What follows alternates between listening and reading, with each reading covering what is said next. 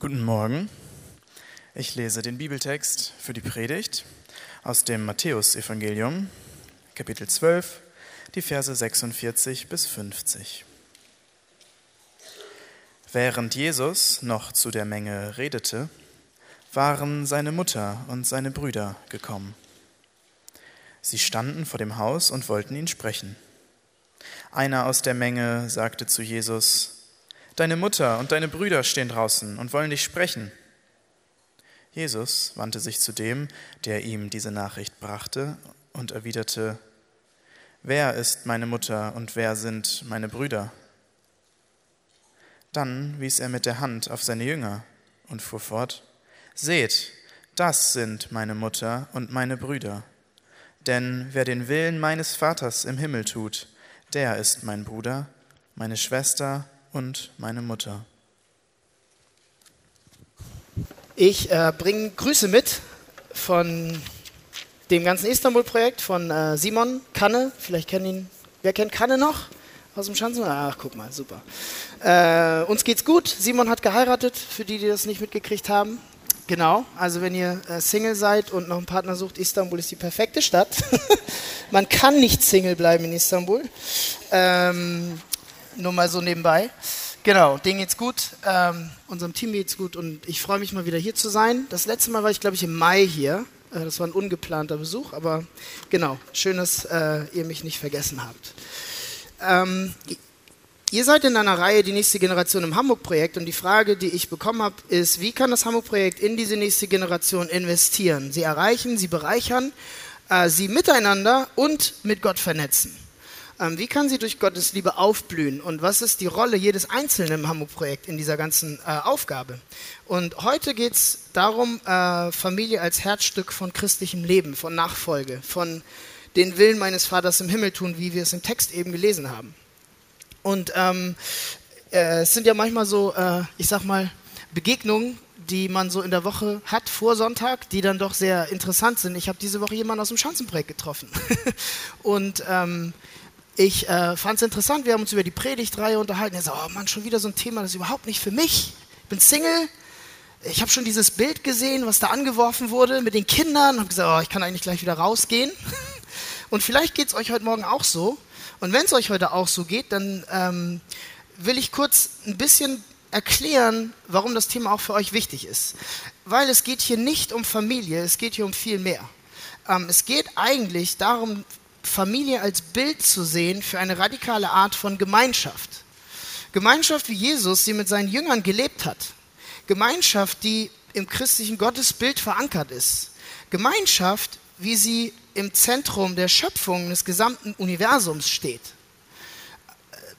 Und, und, und wenn ihr jetzt sagt, das ist äh, ein bisschen dick aufgetragen, dann, dann lasst uns gemeinsam unseren Horizont erweitern, weil das ist wirklich ein Thema, was ähm, äh, ich glaube, das lesen wir so, aber wir verstehen es nicht wirklich. Ähm, was meint Jesus hier mit seiner Aussage zur Familie als Bild für Gemeinschaft genau? Und ähm, schaut mal, das Hamburg-Projekt oder allgemeiner die Gemeinde Gottes besteht aus äh, Menschen aller Couleur. Ja? Und wenn wir jetzt nur mal die Generation rausgreifen, geht es an mit Babys, Kindern, äh, Teens, Jugendlichen, Singles, Ehepaaren, Senioren, ja, kommen wir auch bald hin. Ähm, Menschen verschiedenen Alters, verschiedener Herkunft, verschiedener Lebensstand, verschiedener Bildung, verschiedenen sozialen Schichten. Und das ist eigentlich die Schönheit dieser Gemeinschaft. Ja, sie ist nicht homogen, sie ist heterogen, sie ist sehr unterschiedlich. Aber das stellt uns auch vor Herausforderungen. Wir haben da so unsere, das ist so nicht die Komfortzone, die wir kennen, vielleicht. Ähm, und die Frage ist, wie kann Gemeinschaft aussehen, die dieser Heterogenität gerecht wird, die nicht reduktionistisch ist? Und wie könnt ihr oder wir, unabhängig von eurem persönlichen Lebensstand, egal ob ihr Single seid, ob ihr äh, verheiratet seid, egal was ihr macht, ja, ähm, diese tiefe Gemeinschaft erleben und ein Teil von ihr sein. Darum geht es heute. Und ähm, der Text ist nur kurz, aber das Thema ist komplex.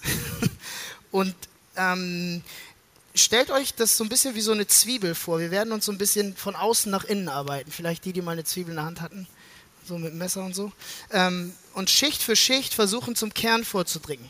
Und ich habe euch drei Sachen mitgebracht. Das erste ist die natürliche Familie, das zweite ist die geistliche Familie und das dritte ist die perfekte Familie. Ja, die natürliche Familie, die geistliche Familie und das dritte ist die perfekte Familie.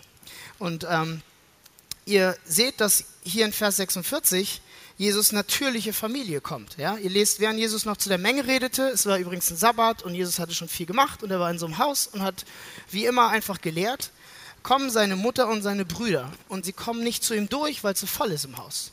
Und ähm, dann sagt einer eben, ey, deine, deine Familie ist da. ähm, und das ist der Kontext. Und wir wissen, dass äh, Jesus natürliche Familie bestand aus Maria und Josef. Und er hatte drei Brüder, Jakobus, Judas und Simon. Judas schreibt später den Judasbrief. Ähm, und in diesem Fall ist Josef nicht dabei. Wahrscheinlich hat er was anderes gemacht. Maria und die Söhne, die Brüder von Jesus kommen. Und ähm, was Jesus hier macht, ist ganz interessant. Und wir müssen uns fragen, warum macht er das? Warum nimmt Jesus die Gemeinschaft der Jünger, die er mit den Jüngern hat, und verknüpft sie mit dem Konzept Familie? Das ist das, was hier passiert. Warum macht er das? Ähm, schaut mal, normalerweise ist Familie der Ort, wo wir eigentlich niemandem was vorspielen können. Familie ist der Ort, wo wir unsere Masken fallen lassen oder gar nicht in der Lage sind, irgendwie jemandem was vorzumachen, weil die kennen uns halt schon sehr lange, ja? wo wir wirklich gekannt werden. In anderen Worten, wo echte Gemeinschaft passieren kann. Ähm, und Maria kannte Jesus, ihren Sohn, durch und durch. Ja, wir lesen das an anderen Stellen, dass die Sachen, die passierten, dass sie das in ihrem Herzen bewahrte, dass sie darüber nachdachte, dass sie versuchte, das zu verstehen. Sie verwunderte sich sicherlich auch ein bisschen. Und ähm, die Brüder ebenfalls. Ja, Jesus war der Erstgeborene und er hatte drei kleinere Brüder. Und es war bestimmt interessant, mit so jemandem wie Jesus aufzuwachsen. Ja, die kannten ihn, aber hatten auch so ihre Fragen. In der natürlichen Familie seid ihr ihr selbst. Kennt ihr das? So ein bisschen? Ihr könntet meine Eltern fragen und die würden euch genau erzählen, wie ich eigentlich wirklich bin. Deswegen macht ihr das bitte nicht. ähm, und das, dahinter steckt ein Prinzip. Je mehr Zeit man mit einem anderen Menschen verbringt, desto tiefer ist der Grad an Gemeinschaft, den wir erfahren können. Ganz einfach, ja? Aber es gibt auch eine zweite Wahrheit. Je mehr Zeit wir mit einem anderen Menschen verbringen, desto weniger können wir uns auch verstellen und desto mehr Konfliktpotenzial gibt es auch. Ja? Eigentlich ganz logisch. Ähm, und Familie ist nicht nur da, wo man sich wirklich am besten kennt eigentlich, sondern wo ganz natürlicherweise auch als erstes Streit und Konflikte entstehen können. Wo unterschiedliche Meinungen aufeinanderprallen, wo unterschiedliche Auffassungen aufeinanderprallen, Generationen, Lebensstile aufeinanderprallen. Meinungsverschiedenheiten muss man aushalten. Kennt ihr das auch? Nee, kennt ihr nicht. Gut. ähm, und die Erfahrung, die ihr in eurer natürlichen Familie macht, die prägen euch ein ganzes Leben lang. Das ist äh, nichts, was, was, das ist Allgemeinwissen. Ja? Also ihr könnt da die Ärzte fragen oder die Psychologen. Das, was wir erfahren im Alter von drei bis 13, das sind die formativen Jahre eines jeden Menschen. Das wird uns unser Leben lang begleiten. Das ist wie so ein Rucksack, der einem gepackt wird. Und äh, das ist das ist, so werdet ihr auf die Reise geschickt. Ja? Und, ähm, und Familien sind deswegen auch oftmals äh, mehr oder weniger ein umstrittenes Zitat oder umstrittene Sachen. Ich habe das gerade wieder in der Zeitung gelesen. Familien sind die Kernzellen einer Gesellschaft, heißt es. Ja? Wenn Familie tiefe, authentische und ehrliche Gemeinschaft vorlebt, dann entwickelt man in der Regel eine robuste Persönlichkeit als Mensch und wird solide auf das Leben vorbereitet. Ja, man hat tiefe Gemeinschaft erfahren, man hat ähm, Annahme erfahren, Akzeptanz erfahren, Liebe erfahren und ist in der Lage, mit diesem Paket in die Welt hinauszugehen und das weiterzugeben. Aber wenn Familie dysfunktional ist, wenn sie destruktiv ist, wenn sie verletzend ist, dann trägt man diese Wunden auch automatisch mit sich herum und gibt sie automatisch weiter. Ja, ihr, ihr seht das an vielen Stellen auch in der Bibel. Das heißt, wenn wir jetzt zu Matthäus 12 kommen und das lesen und über Gemeinschaft nachdenken, dann muss, muss jeder von uns bei seiner eigenen Familie anfangen. Welche Erfahrungen habt ihr in euren Familien gemacht? Was war positiv? Was war herausfordernd? Woher habt ihr Anerkennung, Akzeptanz, Liebe, Annahme, Unterstützung erfahren?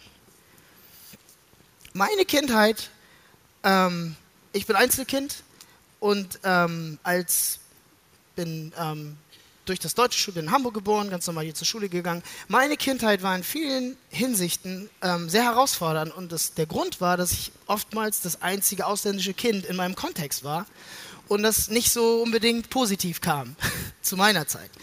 Ähm, aber die Familie, meine Eltern waren immer die Safe Zone. So, zu Hause, das war der Ort, wo, wo ich Annahme bekommen habe, wo ich Akzeptanz bekommen habe, wo ich eben, ne, das war eben gut. Und mit diesem, ich sag mal, mit dieser Sicherheit konnte ich dann eben auch in, die, in diese Herausforderung hineingehen.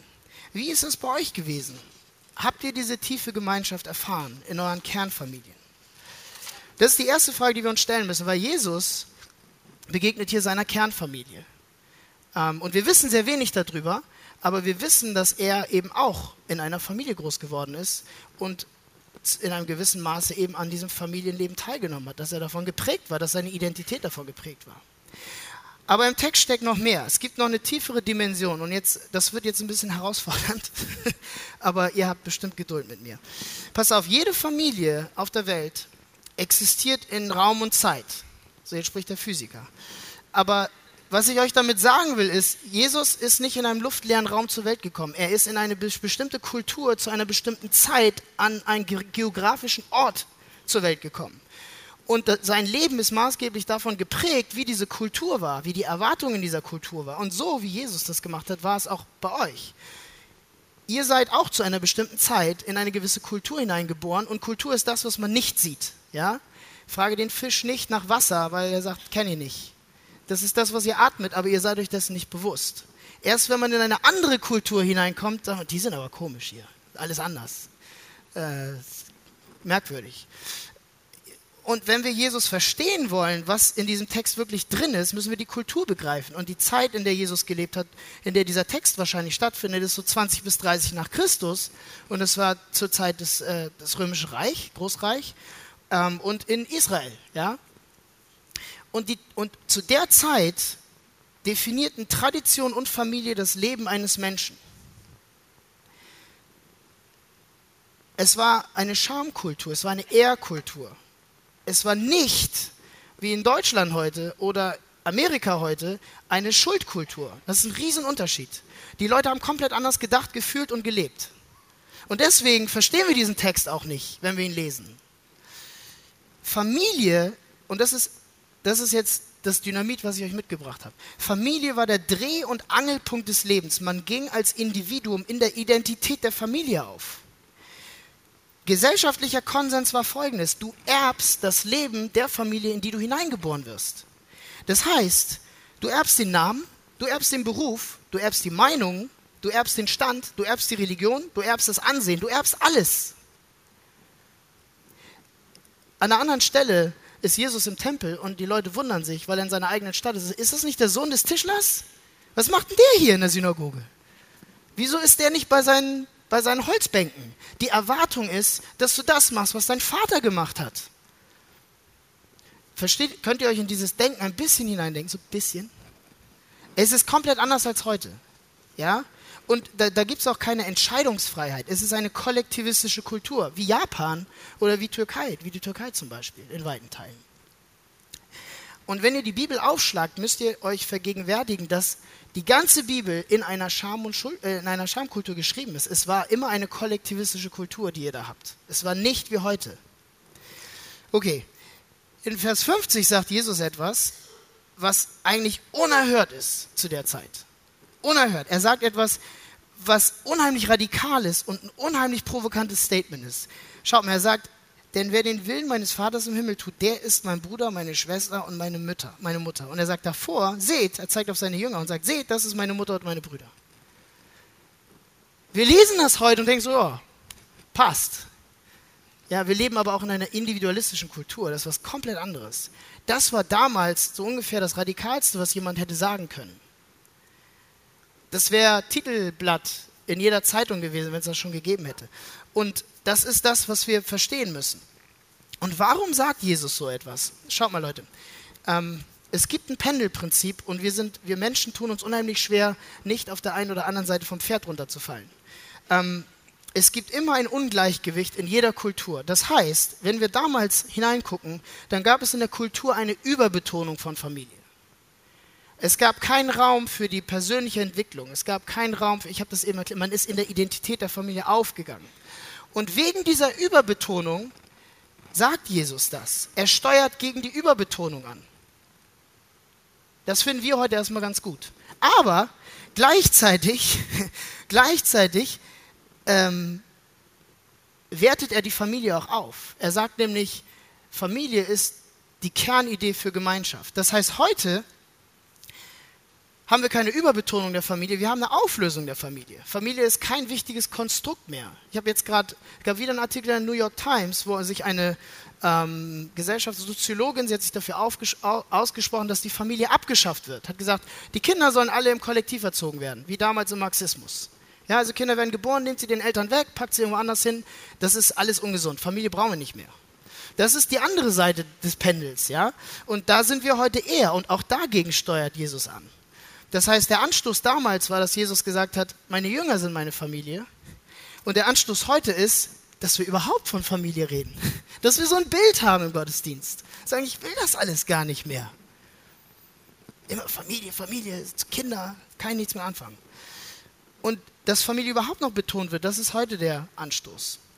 Und schaut mal, das Interessante ist, in der westlichen Welt heute, also hier in Deutschland, behandeln wir unsere Freunde, als wären sie Familie und wir behandeln unsere Familien oftmals so, als wären es unsere Freunde.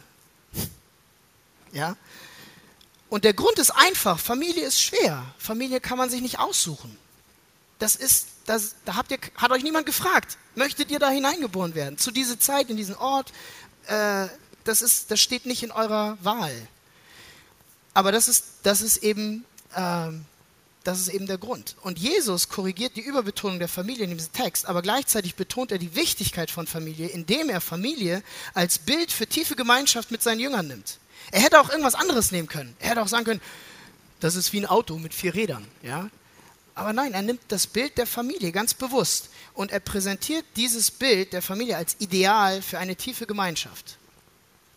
Übrigens ist das ein gutes Argument, ähm, wenn ihr euch ein bisschen angeguckt habt, wo das Christentum entstanden ist und wie es gewandert ist, ist es, glaube ich, ist es die Religion, die am meisten gewandert ist. Also nicht vom Ort der Entstehung her über die ganze Welt. Und an jeder Stelle, wenn ihr die Bibel lest, es gibt Sachen, die jede Kultur bestätigen. Ja, zum Beispiel die, in der Türkei, Kinder, das ist das Wichtigste. Ich habe noch niemanden, wir haben wirklich 99,9 Prozent nur positive Reaktionen auf unsere Kinder und Yunus hat ein Schlagzeug in unserer Wohnung und spielt. Es ist kein elektrisches Schlagzeug. Und ich habe dann manchmal mit den Nachbarn gesagt, ja, also wenn es zu laut ist, dann tut es uns leid oder sagen sie uns, wann sie nicht da sind. Die gucken mich an, die verstehen das gar nicht. Ich sage so, Kinder sind laut, das ist gut so, ist überhaupt kein Problem. Wir freuen uns, dass sie da sind. Das, das ist komplett anders, ja. Und das ist, das ist eben dieses, äh, dieses Bild. Das heißt, überall, wo die Bibel hinkommt, also bestätigt sie Sachen. Die Kinderliebe in der Türkei ist absolut in Line mit der Bibel. Ja, Jesus sagt, lass die Kinder zu mir kommen. Das ist, die stören nicht. Aber sie korrigiert eben auch Sachen. Und die Überbetonung der Familie, die korrigiert sie zu Jesus Zeit. Unsere Unterbetonung der Familie korrigiert sie heute. Okay, ähm, die nächste Schale der Zwiebel ähm, ist die geistliche Familie. Ja, also das, was, ähm, wozu uns Jesus hier eigentlich auffordert. Das heißt, was wir bisher hatten, reflektiert über eure eigene Familie. Wie hat eure eigene Familie euch geprägt? Was ist, der, was ist im Rucksack, den ihr euch gepackt, der euch gepackt wurde? Ja? Und zweitens, reflektiert über eure eigene Kultur. Inwieweit ist sie im Ungleichgewicht zu dem, was ihr, was ihr lest? Ja? Okay, zweitens, die geistige Familie. Jesus nimmt Familie als Blick für Gemeinschaft mit seinen Jüngern ähm, und verknüpft natürliche Familie mit geistlicher Familie. Wenn ihr Vers 50 lest, denn wer den Willen meines Vaters im Himmel tut, der ist mein Bruder, meine Schwester und meine Mutter, dann steckt da eine Kausalität drin. Ja? Ähm, wer, der. Ja, es ist eine, ein Zusammenhang. Ihr könnt den Zusammenhang auch umdrehen. Ja, ihr könnt den Satz umdrehen und dann habt ihr folgendes. Wer nicht Teil dieser komplexen Gemeinschaft, dieser komplexen Familie Gottes ist, kann nicht den Willen meines Vaters tun. Das wäre, wenn ich die Kausalität umdrehe. Oder ich kann es auch anders sagen. In dem Maße, wie ihr Teil dieser komplexen Gemeinschaft seid, habt ihr Anteil an Christus, an seiner Gegenwart. Ja? Und das, deswegen ist dieses Thema für jeden relevant, egal ob ihr jetzt Single seid, verheiratet seid oder egal in welchem Alter ihr seid. Und letzte Woche hat Matze über Epheser 2 gepredigt und er hat über die ähm, Familie Gottes, die, die Haushalterschaft Gottes, glaube ich, gepredigt. Die Grundlage dafür kommt in Epheser 1. Und pass mal auf, Paulus sagt folgendes. Er sagt, Gott hat ihm, also Jesus, alles unter die Füße gelegt und er hat ihn, den Herrscher über das ganze Universum, zum Haupt der Gemeinde gemacht. Sie, also die Gemeinde, ist sein Leib und er lebt in ihr mit seiner ganzen Fülle. Er, der alles und alle mit seiner Gegenwart erfüllt. Leute, Gemeinde, Kirche, das, was ihr hier heute Morgen seid, das ist der Leib Christi. Und das ist nicht einfach für das 21. Jahrhundert in der westlichen Welt, weil wir kennen Familie gar nicht mehr so, wie Jesus die kannte. Das heißt, anders als vielleicht im Buddhismus, könnt ihr nicht Gott erfahren, indem ihr euch in euren vier Wänden einschließt, meditiert und Bücher lest. Ihr könnt Gott erfahren in dem Maße, wie ihr Teil dieser Gemeinschaft seid. Weil es steht, er lebt in ihr, in der Gemeinde, Jesus, mit seiner ganzen Fülle. Ja, er, der alles und alle mit seiner Gegenwart erfüllt. Und ohne diese Gemeinschaft könnt ihr Christus nicht in der Fülle erleben, wie er das eben mit seinen Jüngern erlebt hat. Oder wir können ihm auch nicht nachfolgen. Die Gegenwart Christi erleben wir in der Regel, das ist ein Zitat, in der Regel durch Gemeinschaft, durch das Leben von und mit anderen. Und weil der Mensch ein als Beziehungswesen geschaffen ist, können wir uns nicht ohne Mitwirkung von anderen verändern oder ohne die Mitwirkung von anderen wachsen. Und das ist etwas, was auch jeder Mensch kennt. Ja? Veränderung passiert durch Unterstützung von anderen Menschen. Das können Eltern sein, das können ähm, Freunde sein, das kann ein Psychotherapeut sein, das kann ein Seelsorger sein, das kann Mentor sein, das kann Pastor sein, aber es passiert immer im Zusammenwirken von anderen Menschen. Es passiert nicht alleine. Und das ist das, was Jesus hier meint. Ich möchte euch ein Beispiel geben. Ähm, vorhin hat die Band gespielt. Ja? Ich liebe Musik über alles. Und wir haben, wir haben äh, als Band mal einen Schlagzeuger gesucht. Schlagzeuger und Bassisten findet man in Hamburg wirklich sehr schwierig. Also viel Spaß, viel, viel Spaß bei der Suche. Und wir haben jemanden gefunden, der hat, wir dachten, das passt super. Und wir haben mit dem zusammengespielt und es war eine Katastrophe. Und, ich, und das, wenn er allein gespielt hat, hat das super funktioniert. Aber im, das Zusammenspiel hat nicht geklappt. So, das ist so ein bisschen das Problem. Ja, Musik, das ist, es entsteht eine neue Einheit, wenn man mit mehreren Leuten musiziert. Dieses Zusammenspiel ist wichtig.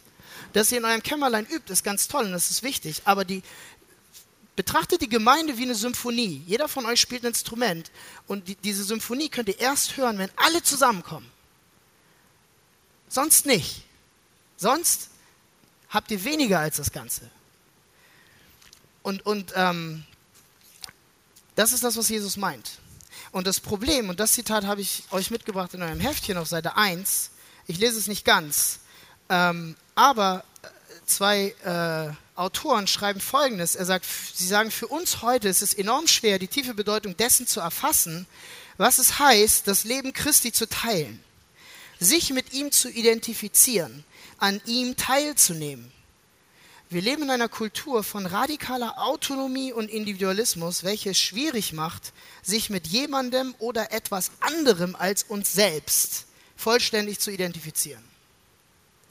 Und das ist der Grund, warum das so schwer ist.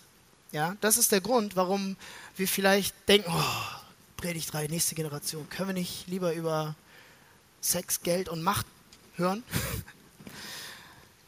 Das heißt, was wir hier haben ist, was Jesus hier als Beispiel nimmt, ist das völlige Aufgehen in die Identität ähm, der geistlichen Familie. Und das ist Jesus Kernidee für Gemeinschaft. Und äh, es gibt ja einen Grund, wir lesen das immer in der Apostelgeschichte, dass es da heißt, und man begann sie Christen zu nennen. Ja, das erste Mal in der Apostelgeschichte. Warum begann man sie Christen zu nennen? Weil ihre Identität in Christus aufgegangen ist. Das war das, was sie geprägt hat.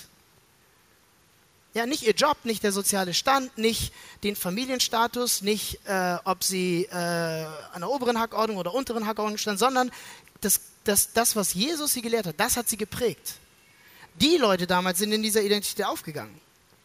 Aber wir haben das Problem in der westlichen Welt, dass wir Familie in der Regel gar nicht mehr so erleben wie die Menschen damals, die natürliche Familie. Das führt aber darum, dazu, dass wir Gemeinde, Gemeinschaft nicht so erleben wie die Menschen damals. Und das wiederum führt dazu, dass wir Jesus und seine Fülle nicht so erleben wie die Menschen damals. Okay. Ähm,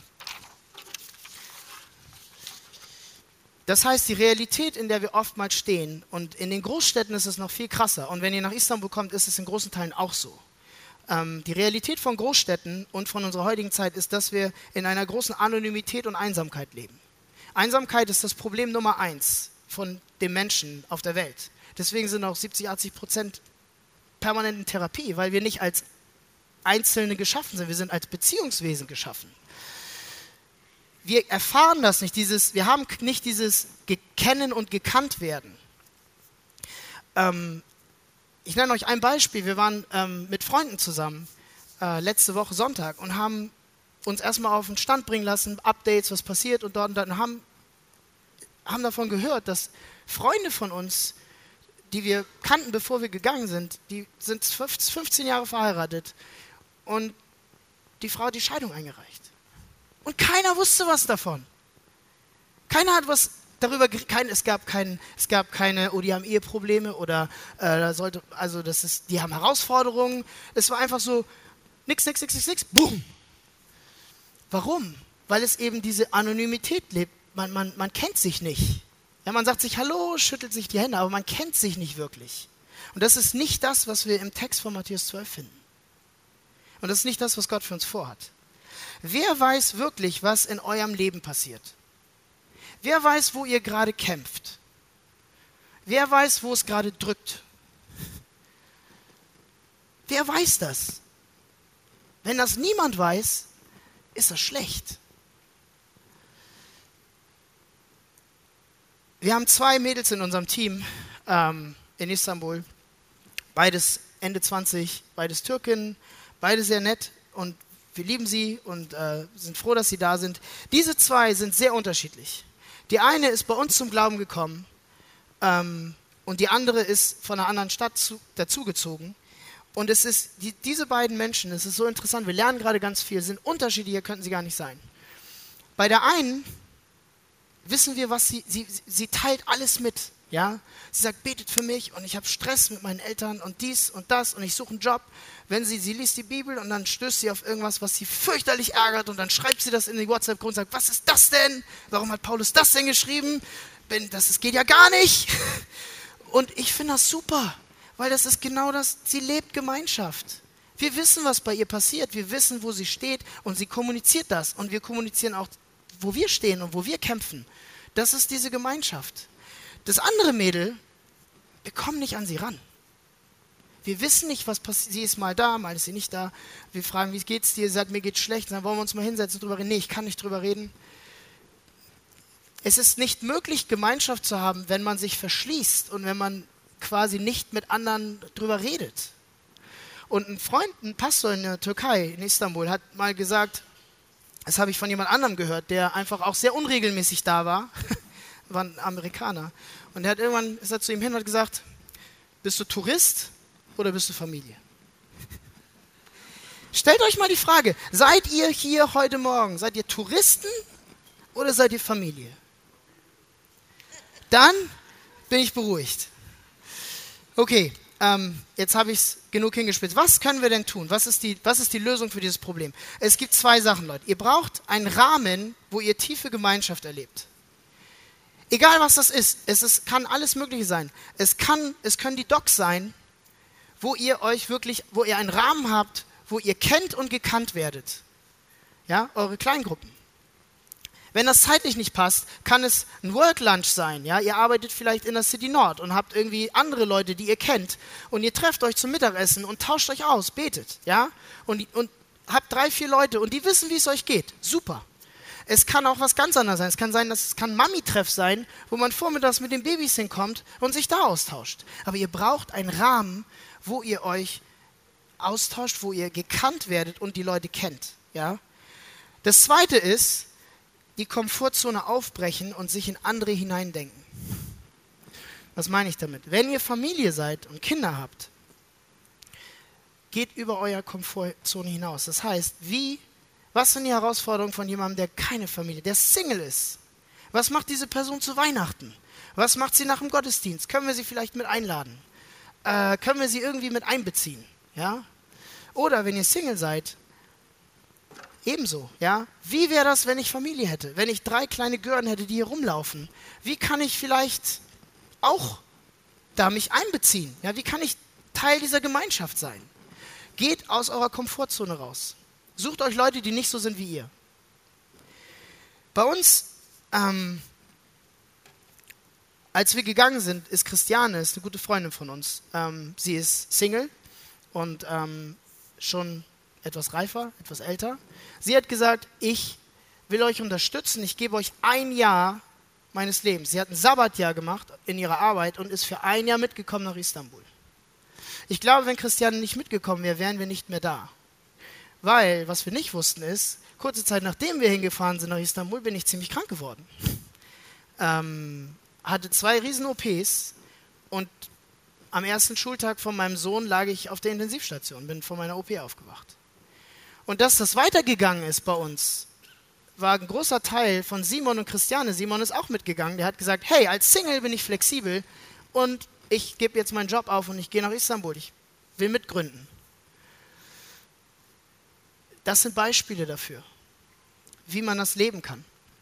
Anderes Beispiel, ich habe schon gesagt, ich bin Einzelkind. Ähm, es gibt einen jungen Mann, den ihr auch kennt. Und als ich den kennengelernt habe, war das sowas wie ein kleiner Bruder für mich. Ich habe gedacht, boah, krasser Typ, sehr talentiert, weiß genau, wo er hin will. Und wir haben eine wir haben eine Freundschaft begonnen. Eigentlich fast sowas wie kleiner Bruder, großer Bruder. Und er ist jetzt in Leipzig. Schöne Grüße von André. Wir haben ihn besucht. Okay, ich muss jetzt ein bisschen gegensteuern. Was ich nicht meine, Leute, ist, weil wir wissen im Hamburg-Projekt, es geht nicht darum, dass wir uns abschotten. Ja? Wenn ihr jetzt sagt, sollen wir jetzt nur noch aufeinander rumglucken, nein, sollt ihr nicht. Es geht nicht um diese Käseglocke der Christen, wo ihr nur noch miteinander zu tun habt. Natürlich nicht. Es geht darum, Gemeinde ist immer offen, sie ist immer einladend, sie ist auf gesunde Art und Weise in der Stadt eingebunden. Und es ist auch kein Widerspruch, das eine zu tun und das andere nicht zu lassen. Denn wenn ihr diese radikale Gemeinschaft lebt, wirkt das attraktiv auf andere Menschen. Das ist das, was wir in Istanbul erleben. Wir laden wir leben diese Gemeinschaft, wir laden Leute zu uns ein und die Leute sagen immer, das ist so eine krasse Gemeinschaft hier, das habe ich nirgendwo in Istanbul gesehen. Und das ist das, was, was ihr auch machen könnt und was ihr, glaube ich, auch macht. Ähm, zurück zur Zwiebel. Wir haben angefangen bei der natürlichen Familie. Das war der Startpunkt. Der Zielpunkt war die geistliche Familie. Und an dieser Stelle muss ich mich, glaube ich, entschuldigen, weil ich bin so wie so ein ICE durch die ersten zwei Punkte gerattert. Und wenn, wenn es jemanden gibt, der hier nicht sitzt und sich jetzt fragt, wie soll ich das denn schaffen? Wenn du wüsstest, was in meinem Rucksack drin ist, wenn du wüsstest, was in meiner Familie passiert ist, wie soll ich das denn überhaupt schaffen? Ich kann das gar nicht. Du hast mir gerade gesagt, Bilge, warum ich das alles nicht kann. Ja? Und deswegen kommen wir zum dritten Punkt. Ähm, und ihr habt recht, ihr habt recht, wenn ihr sagt, wie soll ich das schaffen? Natürliche Familie ist eine Sache, aber wie soll ich überhaupt die kulturellen Zwänge dieses radikale Autonomiebedürfnis, diesen Individualistuswahn, wie soll ich den überhaupt überwinden? Ich lebe ja in Deutschland. Ja, ich lebe nicht in der Türkei wie du. Ich lebe in Deutschland. Wie soll ich denn wirklich kennen und gekannt werden und sich nicht, mich nicht hinter Masken verstecken? Wir kommen zum Kern des Ganzen, das ist die perfekte Familie. Ich habe euch in der Einleitung erzählt, es geht nicht um Familie, es geht um Familie als Bild für eine radikale Art von Gemeinschaft. Und ich habe gesagt, Gemeinschaft, wie sie im Zentrum der ganzen Schöpfung steht des gesamten uns bekannten Universums, weil diese Art von Gemeinschaft ist im Gottesbild verankert bei uns. Sie ist im christlichen Gottesbild verankert. Und das Vorbild ist die Dreieinigkeit. Ja, Vater, Sohn, Heiliger Geist. Wir haben eine Gemeinschaft, eine ewige Gemeinschaft von dem einen Gott in seinen drei Personen. Und das ist ein tiefes Kennen und Gekanntwerden. Und ich glaube, dass Familie nach dem Vorbild dieser dieses Gottesbildes überhaupt existiert. Ja? Und Familie zur Zeit Jesus war das. Es war ein völliges Aufgehen in der Identität der natürlichen Familie. Vielleicht sogar zu krass. Ja, vielleicht so, dass es einem zu wenig Raum gelassen hat. Vielleicht eben so, dass, wenn Jesus in der Synagoge ist, die Leute sagen, wieso bist du nicht bei deinen Tischen? Ja, du bist, dein Papa ist auch Tischler, warum bist du nicht auch Tischler geworden? Es war eine Überbetonung. Aber die Kernidee für Gemeinschaft ist dieselbe. Und ist es nicht interessant, dass wir dieses nicht auflösbare Konstrukt, die Trinität, die keiner richtig kapiert, das Eins und Drei, ist es nicht interessant, dass es eigentlich das Aufgehen des einen Gottes, äh nein, das Aufgehen der drei Personen in diesem einen großen Gott ist? Ist doch dasselbe. Was sagt ihr, wenn ihr, wenn ihr Dominik und Debbie und die Kinder seht? Ah, guck mal, da sind die Marksens. Ihr sagt nicht, ja, guck mal, das ist Domme, Debbie, ihr zählt, ihr sagt, ah, das sind die Marksens. Oder wenn ihr Daniel und Katrine seht, ah, da sind die Barzens. Ja, ihr, diese, die, ihr seid, ihr, ihr, guckt das, das größere Ganze an, weil, die, weil ihr guckt euch nicht die einzelnen Leute an. Dasselbe Ding sehen wir in der Dreieinigkeit. Ja, wir haben diese Dreieinigkeit und einige haben das, haben gesagt, das ist diese Einheit und wechselseitige Durchdringung der drei göttlichen Personen in der Trinität, die zu einer Einheit, aber ohne Verschmelzung führt. Das ist eine Einheit und trotzdem sind es eben die drei Personen. Und es ist genau wie die Familie zur Zeit Jesus. Aber weil diese Gemeinschaft für uns Menschen, die wir in einer zerbrochenen Welt leben und die wir selber auch zerbrochen sind, unerreichbar ist und unmöglich zu erleben ist, hat dieser eine Gott genau das für uns aufgegeben. Er, der die perfekte Familie hatte, hat am Kreuz diese perfekte Familie zerbrechen lassen. Jesus wurde am Kreuz brutal hingerichtet, von allen Menschen und von Gott, seinem Vater im Himmel, verlassen und ausgestoßen. Er hat nicht nur seine Freunde verloren, er hat nicht nur seine irdische Familie verloren, nicht nur seine natürliche Familie, auch seine Jünger haben ihn alle verlassen. Er sagt, das sind meine Brüder und meine Mutter, am Kreuz sind sie alle abgehauen. Aber nicht genug, er hat auch seine himmlische Familie verloren am Kreuz. Das Schlimmste, was Jesus erlebt hatte, waren nicht die physischen Schmerzen, nicht der Hohn und der Spott oder das Verlassenwerden von den Menschen. Das Schlimmste, was er erlebt hat, war der Zerbruch dieser perfekten Gottesfamilie. Die Trennung von Gott, seinem Vater im Himmel. Mein Gott, mein Gott, warum hast du mich verlassen? Und es ist interessant, wenn ihr mal überlegt, was eine der letzten Taten ist, die Jesus am Kreuz noch macht. Er hängt am Kreuz und Johannes ist da und seine Mutter Maria ist da. Und er sagt zu Johannes, siehe deine Mutter.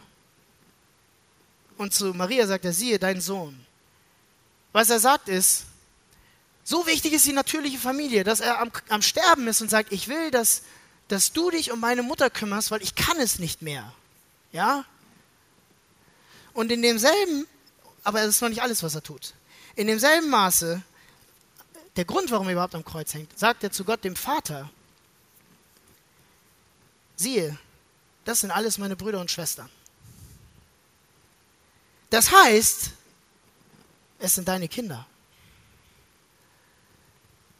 Die geistliche Familie. Jesus stellt am Kreuz nicht nur die natürliche Familie wieder her, indem er zu Johannes sagt, siehe deine Mutter und zu Marie, siehe den Sohn. Er stellt auch die geistliche Familie wieder her. Er, er schafft sie überhaupt, indem er sagt, alle, die, die mir nachfolgen, sind deine Kinder, sind meine Geschwister, meine, meine, meine Schwestern und Brüder. Warum macht er das? Damit wir Teil dieser perfekten Familie werden können.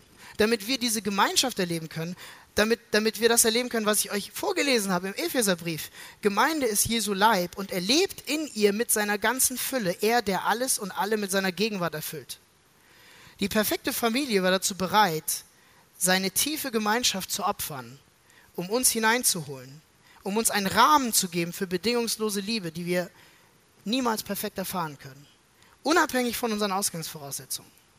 Und nur dadurch, indem wir diese Annahme erfahren, bekommen wir den Mut, uns für Gemeinschaft zu öffnen. Den Mut, um Masken fallen zu lassen, um authentisch zu leben. Einer meiner Professoren ähm, hat gesagt, die Christen sind die einzigen Menschen auf der ganzen Welt, die wirklich ohne Masken leben könnten, weil, weil sie keinen Grund mehr haben, sich zu verstecken. Wenn wir glauben, dass wir so schlecht und verdorben sind, dass Gott selbst für uns sterben musste am Kreuz, dann prallt jegliche andere Kritik völlig an uns ab, denn wir sagen, ja, weißt du was, ich bin noch viel schlimmer. Du denkst, das ist alles? Ich bin noch viel schlimmer. Aber gleichzeitig haben wir die Gewissheit, dass wir so unendlich geliebt sind, dass Gott für uns gestorben ist. Er hat einen unendlich hohen Wert in uns gesehen, dass er bereit war, dieses Opfer zu bringen. Und nur dadurch können wir uns für diese authentische Gemeinschaft öffnen. Nur dadurch bekommen wir die selbstlose Liebe, um aus unserer Komfortzone herauszubrechen und in andere zu investieren. Zum Beispiel in die nächste Generation. Zum Beispiel in Kinder, die nicht eure eigenen sind. Zum Beispiel als Single in Familien, die überfordert sind mit ihren 20 Kindern. Okay, ich komme zum Schluss. Was könnt ihr mitnehmen? Werdet euch eurer natürlichen Familie bewusst. Hinterfragt kulturelle Zwänge, zum Beispiel was Familie angeht. Drittens, gebt euch mit nichts anderem zufrieden als einem Rahmen, wo ihr offene Gemeinschaft leben könnt. Wie zum Beispiel in den Sofagruppen, in den Docs oder am Arbeitsplatz oder bei den Muttertreffs oder was weiß ich. Verlasst, ein letztes, verlasst eure Komfortzone und investiert in Menschen, die einen anderen Lebensstand haben, die anders sind als ihr, wo es euch Kraft kostet. Ja? Und nur durch diese Gemeinschaft können wir die Fülle der Gegenwart Christi erfahren. Und wenn ihr jetzt sagt, werd mal konkret, was soll ich denn wirklich machen? Ich will gerade nicht konkret werden. Fangt damit an, dass wenn ihr das nächste Mal in einem Rahmen seid, wo ihr vielleicht gestört seid durch Kinder. Witzige Anekdote und damit höre ich auch auf. Wir sind mit dem Auto zurückgefahren und jedes Mal, wenn wir aus der Türkei nach Deutschland kommen, sagt meine Frau mir, es ist so anders ich merke die Blicke, wie sie unsere Kinder angucken. Keine freundlichen Blicke, keine wohlwollenden Blicke, gestörte Blicke. So, oh, schon wieder dieses kleine Nervgesocks. Jedes Mal, wenn ihr euch gestört fühlt durch Leute, die nicht in eurem Lebensstand sind, denkt dran, das ist, mein, das ist meine Familie. Denn das glauben wir doch, oder? Und wenn ihr das nicht glaubt, und ich habe dafür vollstes Verständnis. Jeder Mensch braucht Gemeinschaft und jeder Mensch ist ein Beziehungswesen. Wo, wenn wir nicht an diesen Gott glauben, können wir tiefe Gemeinschaft erfahren? Wo sind die Bereiche, wo ihr das könnt? Ich möchte noch beten. Vater, ich danke dir für diesen Morgen. Ich danke dir für diesen Text und ich danke dir, dass du, ähm, dass du uns aus unseren Komfortzonen rausholst, aus unseren persönlichen Komfortzonen, aus Komfortzonen unserer Kultur und dass du uns herausforderst, nicht mit dem Hintergedanken uns zu piesacken, sondern mit dem Hintergedanken uns deine Fülle erfahren zu lassen, deine Liebe erfahren zu lassen. Und ich ähm, danke dir dafür, dass ähm, das Hamburg-Projekt ein Ort ist, wo, wo man das erfahren kann. Hab Dank dafür. Amen.